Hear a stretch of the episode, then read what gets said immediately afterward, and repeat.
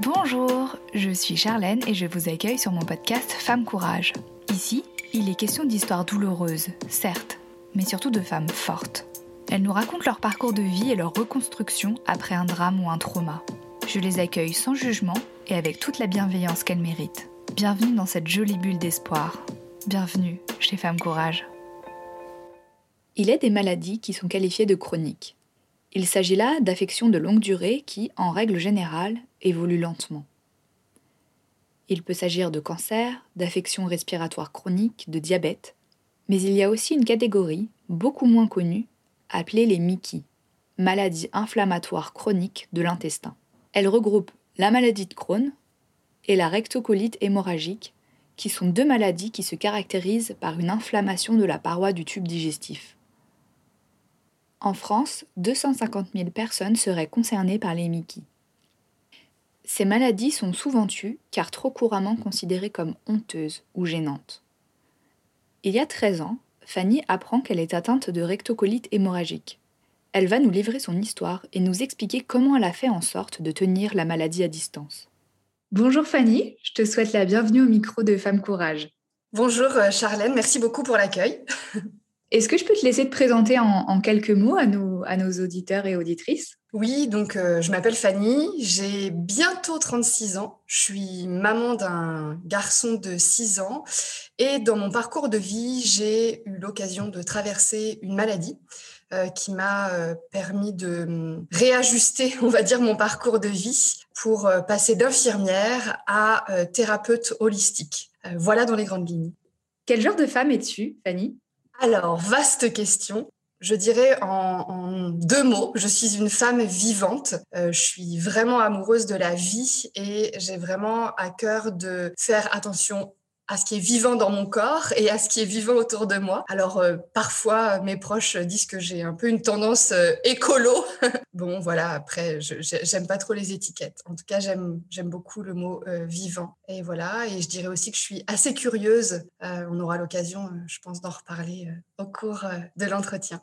Fanny, il y a plus de dix ans, on t'a diagnostiqué une MICI, une maladie inflammatoire chronique de l'intestin. Est-ce que tu veux bien nous raconter à quel moment de ta vie ce diagnostic est tombé et ce que cette maladie a changé dans ta vie? Oui, euh, en effet. Alors cette euh, maladie, elle a été diagnostiquée, j'avais à peine 23 ans et je sortais des études d'infirmière. Ça faisait deux ans que j'étais sortie de l'école. Euh, donc ça a été assez bouleversant. Euh, surtout que le diagnostic a été bizarrement posé puisque hum, le gastro-entérologue est venu me voir et me dit bon c'est bon hein c'est pas un Crohn c'est une rectocolite. Comme s'il valait mieux avoir une rectocolite euh, qu'un Crohn. Euh, sauf que sortant des études d'infirmière je savais ce que ça voulait dire j'avais très bien en tête les modules de gastro-entérologie de, de, mes années sur les bancs de l'école. Et je me suis vraiment dit voilà ma vie ne sera plus jamais comme avant alors, euh, sachant que quand le diagnostic est tombé, euh, ça faisait quand même un an que j'avais les symptômes, euh, un an qu'on cherchait avec mon médecin et un an que j'avais des douleurs, des saignements quand j'allais à la selle. Et c'était quand même assez gênant quand on a 22, 21, 22 ans. Voilà, donc à la fois le diagnostic, il a été comme un soulagement et en même temps comme un choc parce que enfin on mettait un mot sur ce qui m'arrivait, sur les douleurs, sur les symptômes type ballonnement, colique c'est-à-dire contraction en fait au niveau du ventre, spasme et petits saignements que j'expliquais pas. Et en même temps un choc parce que ben voilà, quand on pose le mot de rectocolite hémorragique, c'est quand même considéré euh, dans notre médecine aujourd'hui comme une maladie chronique qui n'est pas curable, donc on dit incurable, mais qu'on peut euh, stabiliser. À ce moment-là, euh, quand j'avais donc 22-23 ans, euh, dans mon quotidien, c'était vraiment pas facile. Je me suis vraiment sentie euh, en complet décalage avec euh, les gens de mon âge parce que on était dans une période où on était euh, tous plus ou moins étudiants, où on commençait à rentrer dans le monde du travail, et donc avec euh, des projets de voyage, des projets de sortie, euh, des envies de faire la fête aussi. sauf que de mon côté, c'était quasiment impossible parce que j'étais arrivée à un point où en fait j'étais obligée d'avoir une hygiène de vie hyper stricte. Par exemple, et c'est pas évident quand on a 22, 21, 22, 23 ans, je ne pouvais plus du tout boire d'alcool. C'est même pas un petit peu, c'est plus du tout. Alors, non pas que je buvais beaucoup d'alcool, mais étant dans un milieu euh, avec des amis où on aimait se retrouver, où de temps en temps on prenait l'apéro, etc.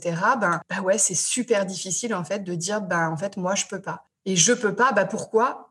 Bah parce que j'ai une maladie. Bah non, t'as pas l'air malade parce que c'est une maladie invisible. Donc ça, ça a été difficile. Et puis aussi au niveau alimentaire parce que du coup, comme ça touche l'intestin, le gros intestin, bien il y a plein de choses que je pouvais plus manger. Et donc ça aussi, ça a été très compliqué parce que fini les sandwichs, euh, fini euh, les paquets de chips, euh, fini les saucissons ou ou même tout ce qui était crudité parce qu'en fait rebelote, ça me faisait en fait partir dans, des symptômes très lourds que je mettais du temps à apaiser, comme, comme encore une fois, c'était une maladie à la fois invisible, mais c'est très douloureux au niveau du ventre parce que c'est des spasmes constants. Euh, voilà, c'est vraiment, je me suis retrouvée vraiment dans une période de vie euh, comme vraiment tiraillée en deux. C'est-à-dire à la fois j'avais ma jeunesse entre guillemets, ça me fait bizarre de dire ça parce que bon, je me sens encore jeune, mais voilà, en tout cas ma vingtaine comme si on me volait ma vingtaine et en même temps, bah, un corps qui m'appelait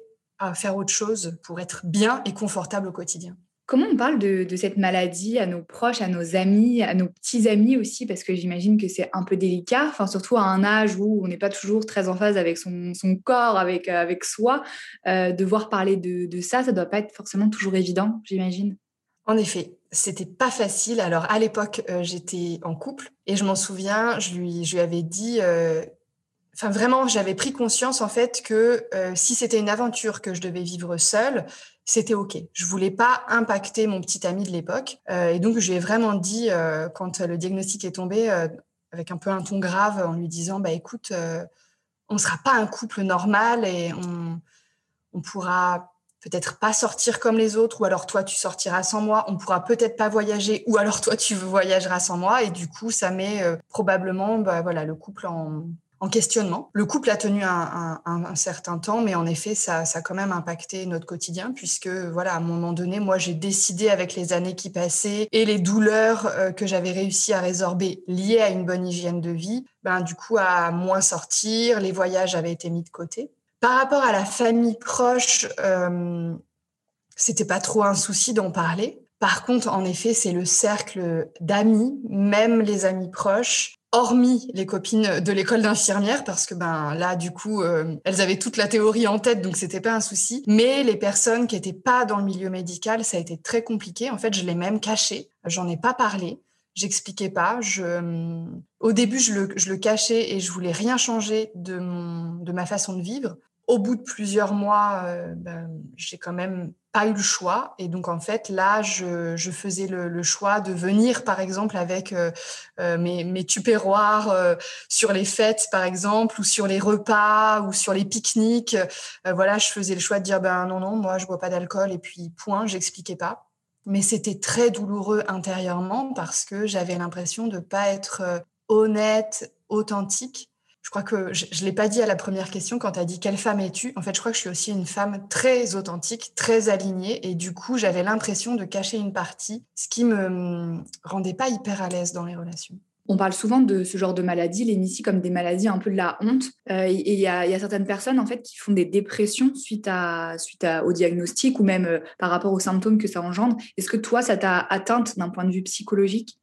Alors, oui, en effet, je sais qu'il y a des personnes qui sont atteintes et moi, euh, je l'ai été un peu, mais pas tant que ça. Et c'est aussi pour ça que j'ai envie de, j'avais envie de venir au micro de Femme Courage. Euh, c'est parce que j'ai dans mon tempérament cette capacité à rebondir, comme s'il y avait un trampoline au fond du trou. Et donc, oui, bien évidemment que ça m'a impacté. Euh, je me suis vue plonger, mais comme j'aime la vie, je me dis c'est pas possible le matin de me réveiller et d'être euh, triste et de me dire mais mince, enfin comment ça se fait? Enfin c'est quand même chouette d'être en vie. Du coup, dans mon parcours, j'ai eu la chance de tomber sur un bouquin qui s'appelle euh, Plaidoyer pour le bonheur de Mathieu Ricard, qui est un moine bouddhiste français. Et lui, j'ai vraiment aimé parce que euh, la petite chose en fait qui m'a amené, c'est vraiment observe ton quotidien et regarde que finalement tu peux être dans le bonheur sans attendre euh, le truc exceptionnel. Juste le petit bonheur est partout. Et comme à l'époque j'habitais à la campagne, je me suis rendu compte que finalement le matin la lumière était jolie, que d'entendre les oiseaux euh, qui chantaient au petit matin quand je partais au boulot, c'était chouette, que toutes les fleurs qui poussaient, enfin voilà. Et du coup, j'essayais en fait d'être très attentive à pas plonger ce qui était un peu la tendance suite au diagnostic, mais à euh, être dans la conscience de ce regard, de dire quelle chose est jolie, quelle chose me, me permet d'être bien et d'amener du sourire euh, sur mon visage. Et voilà. Et du coup, petit à petit, voilà, j'ai j'ai vraiment l'impression que mon bateau n'a pas coulé, qu'à un moment donné, peut-être que mon bateau a pris l'eau, mais que j'ai réussi au fur et à mesure des mois à ne pas comment couler et à rester sur ce flottement-là. Est-ce qu'il y a d'autres choses que tu as mis en place dans ta vie justement pour, euh, pour aller mieux? Donc au niveau mental, tu viens de nous le dire, mais peut-être au niveau de ta santé Oui, euh, très bonne question, merci. J'ai mis beaucoup de choses en place. En fait, quand le diagnostic est tombé, je me suis dit, euh, c'est soit je m'écroule, soit je vais chercher des mm, choses à droite à gauche pour vraiment prendre soin de moi. La chance que j'avais, c'était d'être infirmière et déjà de connaître euh, comment on prenait en charge l'hémicie. À savoir, je connaissais, parce qu'on avait des cours de pharmaco à l'école, donc je savais quels étaient les traitements, par quoi on commençait, et puis les traitements, euh, si la maladie euh, s'apaisait pas, qu'est-ce que, à quel palier on passait ensuite. Je connaissais aussi très très bien les effets secondaires des traitements. Donc dans l'idée pour moi, c'était pas de ne pas les prendre, c'était ok de les prendre, mais je savais que ce n'était pas suffisant. Je savais que ça venait juste répondre à l'apaisement d'un symptôme, mais que ça ne venait pas traiter la source de la maladie. Du coup, très vite, je suis allée vers les médecines dites holistiques ou alternatives ou médecine douce et euh, j'ai tout euh, corrigé, à savoir mon assiette. J'ai essayé de comprendre euh, la maladie, donc maladie inflammatoire. Donc, je suis allée vers une alimentation non inflammatoire, une alimentation qui apaise toute l'inflammation au niveau du tube digestif. J'ai aussi évité tout ce qui était les aliments irritants et aller sur des aliments du coup qui ne, comment dire ne bouleversaient pas la paroi euh, du de l'intestin. Donc ça voilà, ça c'était un premier point. Bien s'hydrater aussi parce que ben J'explique souvent, moi maintenant dans mon métier, quand on a une maladie inflammatoire, c'est du feu, ben, on joue au pompier, on met de l'eau pour éteindre le feu. Voilà, c'est pas plus compliqué. Et euh, j'ai aussi été du côté de l'accompagnement euh, psychologique pour euh, comprendre la source de cette maladie dans la globalité, parce que j'avais compris à l'époque que corps et esprit étaient liés et que je savais qu'on pouvait agir sur une maladie physiologique donc là, j'ai fait euh, plein de choses, c'est-à-dire euh, des trucs qui peuvent paraître les plus farfelus aux trucs les plus connus. Donc j'ai consulté des psychologues, mais pas que. J'ai aussi travaillé sur mon arbre généalogique pour essayer d'aller chercher la source de la maladie, parce que dans ma famille, il y avait des maladies inflammatoires, pas dans l'intestin, mais des maladies plutôt articulaires inflammatoires. Donc je voulais voir s'il y avait un lien.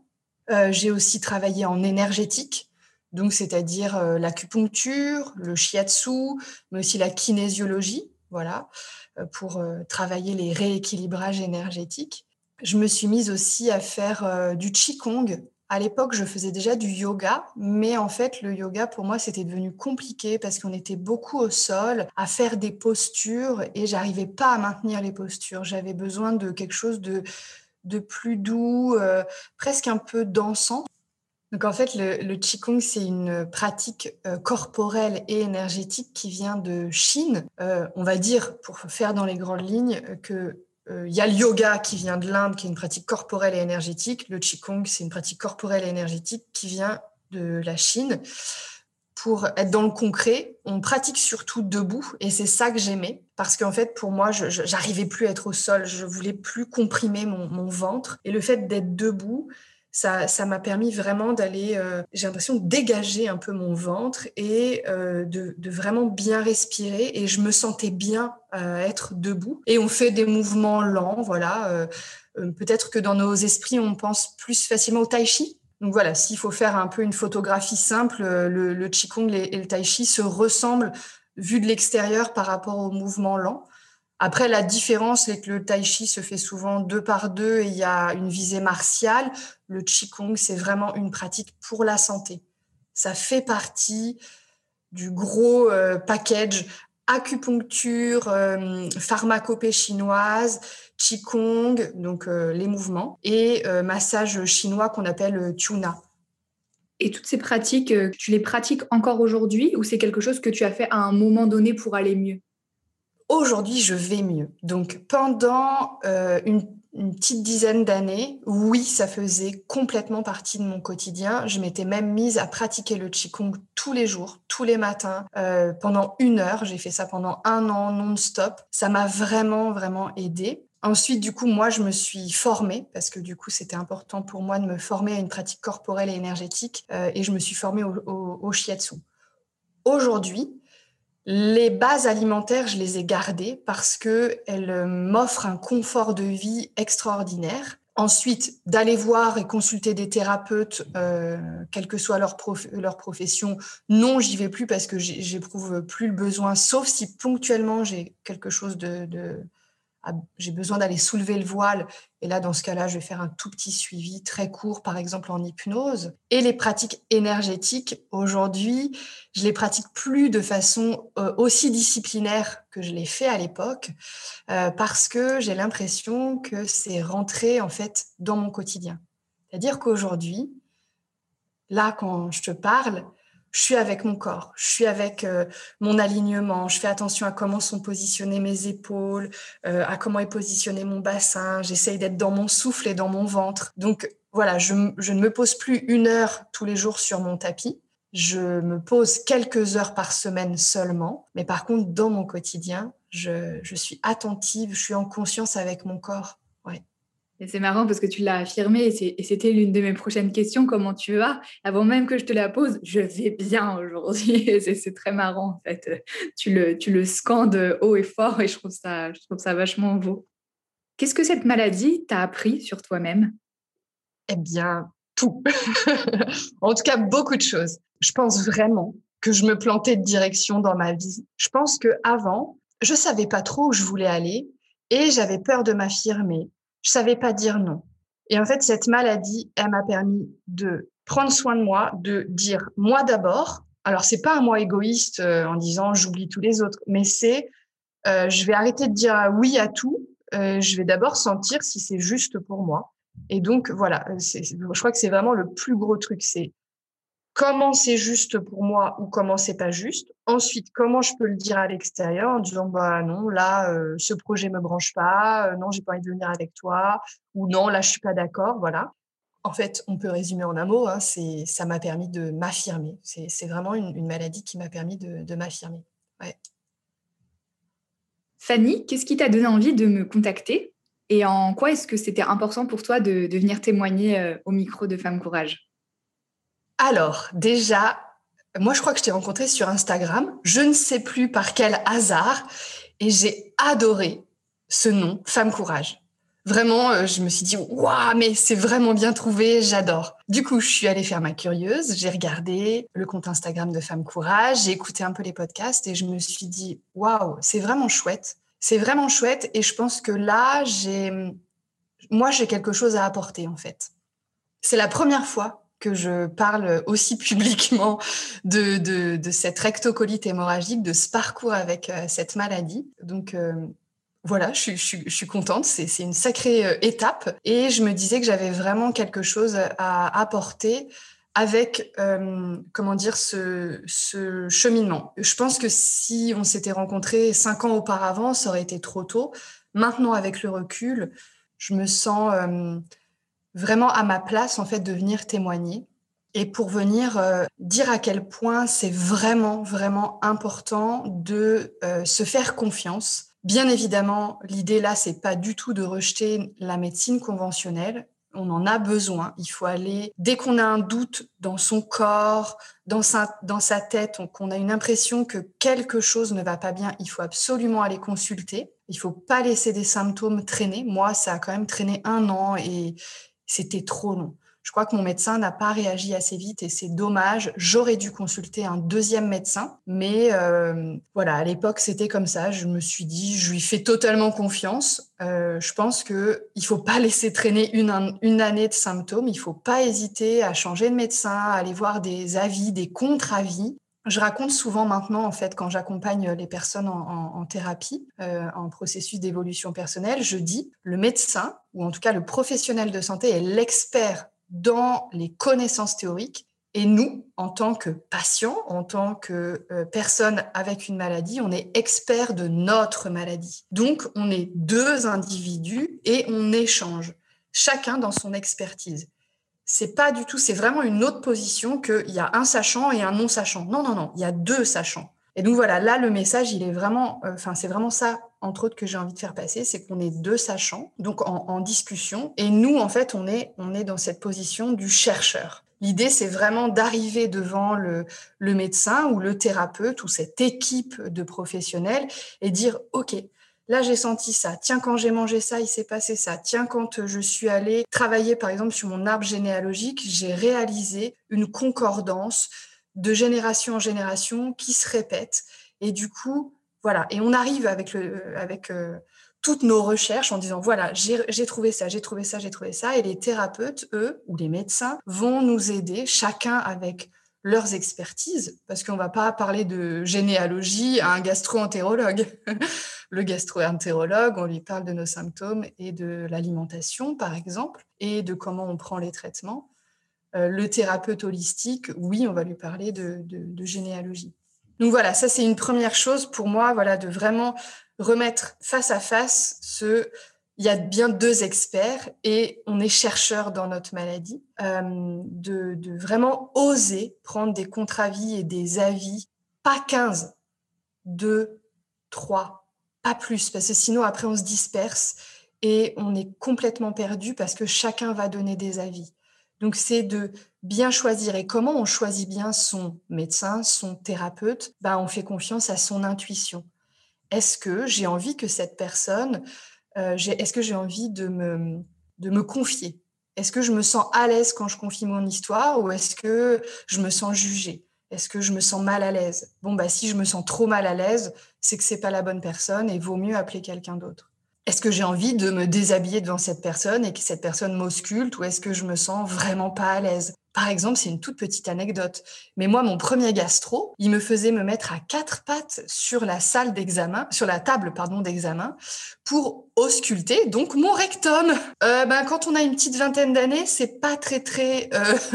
enfin, j'étais hyper mal à l'aise quoi. Et comme à l'époque j'avais du mal à connaître mes limites, bah, je l'ai laissé euh, m'ausculter comme ça, une, deux, trois. Et quand même, au bout d'un moment, je me suis dit vraiment, je me sens pas à l'aise avec ce gastro. Donc, j'ai changé. Et là, c'est une femme que j'ai prise et elle, elle, elle m'auscultait systématiquement en me mettant allongée sur le côté, les genoux repliés euh, euh, près, de, près de ma poitrine. Et là, rien que ça, je me suis dit, waouh, mais comment ça se fait que le premier gastro m'a pas proposé quand même une position beaucoup plus intime que à quatre pattes, euh, les fesses en l'air euh, pour se faire ausculter euh, ben, le trou des fesses, hein, parce que c'est un peu ça le problème avec ce genre de maladie. Donc voilà, rien que ça, il faut vraiment s'écouter et on a le droit de choisir son thérapeute. Et ensuite, je crois que c'est vraiment là où j'ose dire aussi que moi, j'ai fait des études d'infirmière. Oui, la médecine conventionnelle, elle est nécessaire. Heureusement qu'elle est là. Sauf qu'elle ne fait pas tout.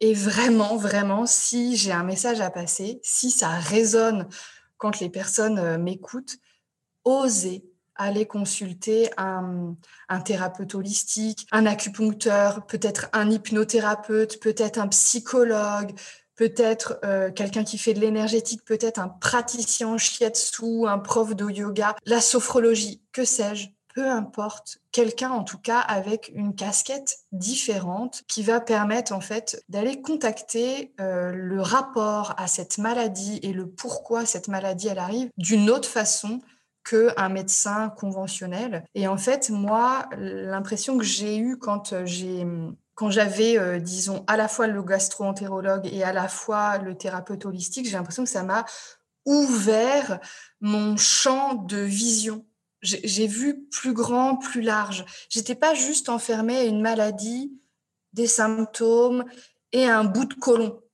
Non, c'était Fanny tout entière. Et pourquoi dans la vie de Fanny tout entière, il y a cette maladie qui arrive sur le côlon Parce que ben on n'est pas un bout de côlon ou un bout de autre chose selon la maladie qu'on a quoi. Donc euh, voilà, vraiment aller euh, oser aller sur tous les sur tous les plans et en fait mettre cette casquette de chercheur, oser chercher, prendre des notes. Moi, j'avais un classeur où je répertoriais, que j'ai toujours, hein, et je répertoriais dedans. Donc, j'avais vraiment toutes les ordonnances de mon médecin, euh, de mon gastro-entérologue, mais j'avais aussi euh, les écrits par rapport à la naturopathie, les compléments alimentaires, les huiles essentielles, ce que l'acupuncteur m'avait raconté. Donc, j'allais fouiller un petit peu dans dans deux, trois livres, euh, ce que euh, la psychogénéalogie m'avait dit.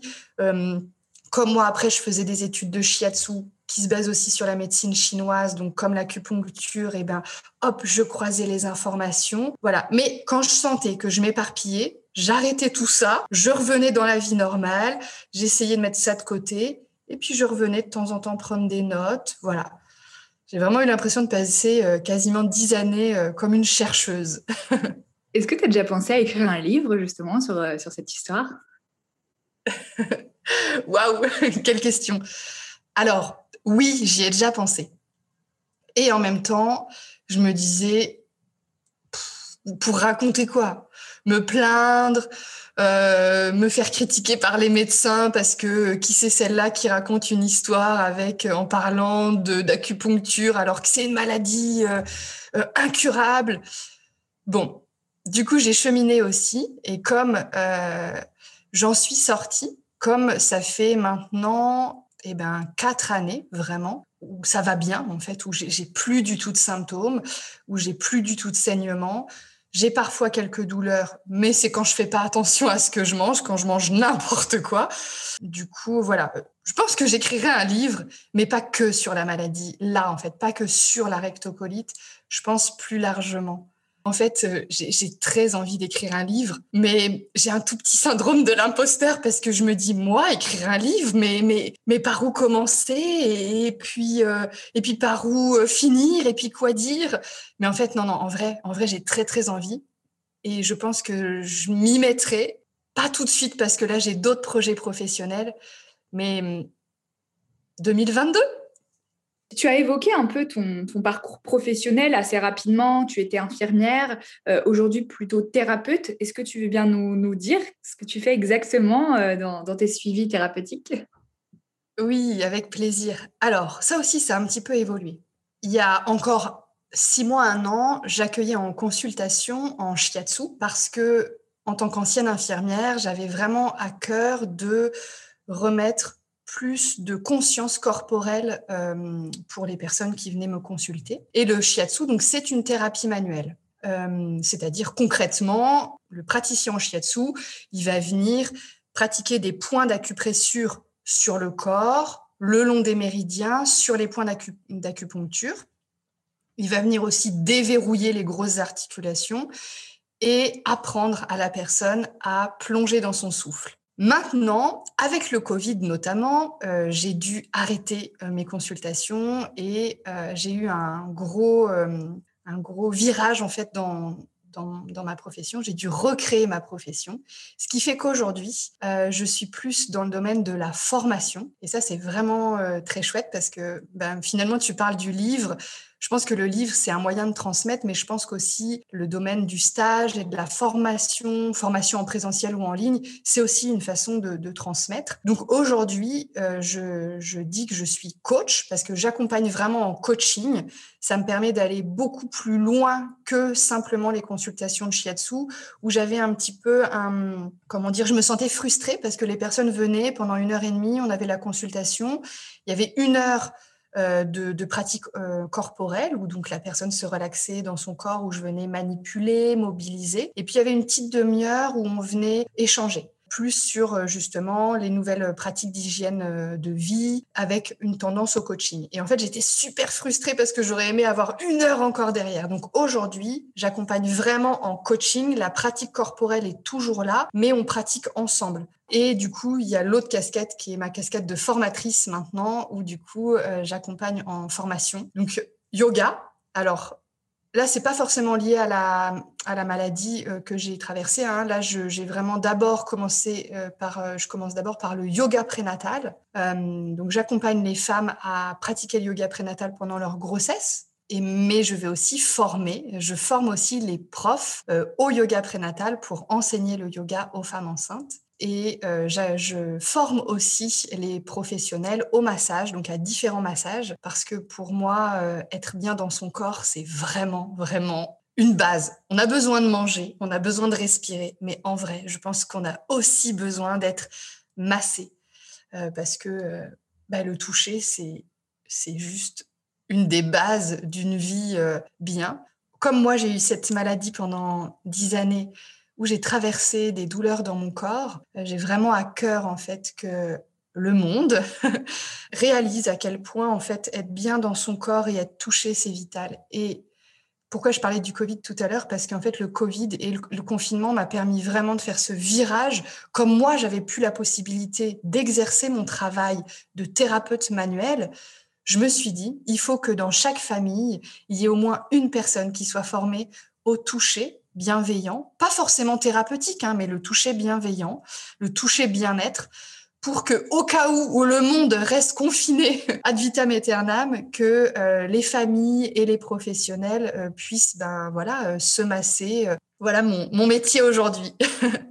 Merci Fanny pour ta force et ton courage dans, dans toutes ces épreuves que, que, tu as traversées. Et merci pour ton témoignage qui, j'en suis certaine, pourra aider plein d'autres femmes. Je te laisse le mot de la fin si tu le souhaites.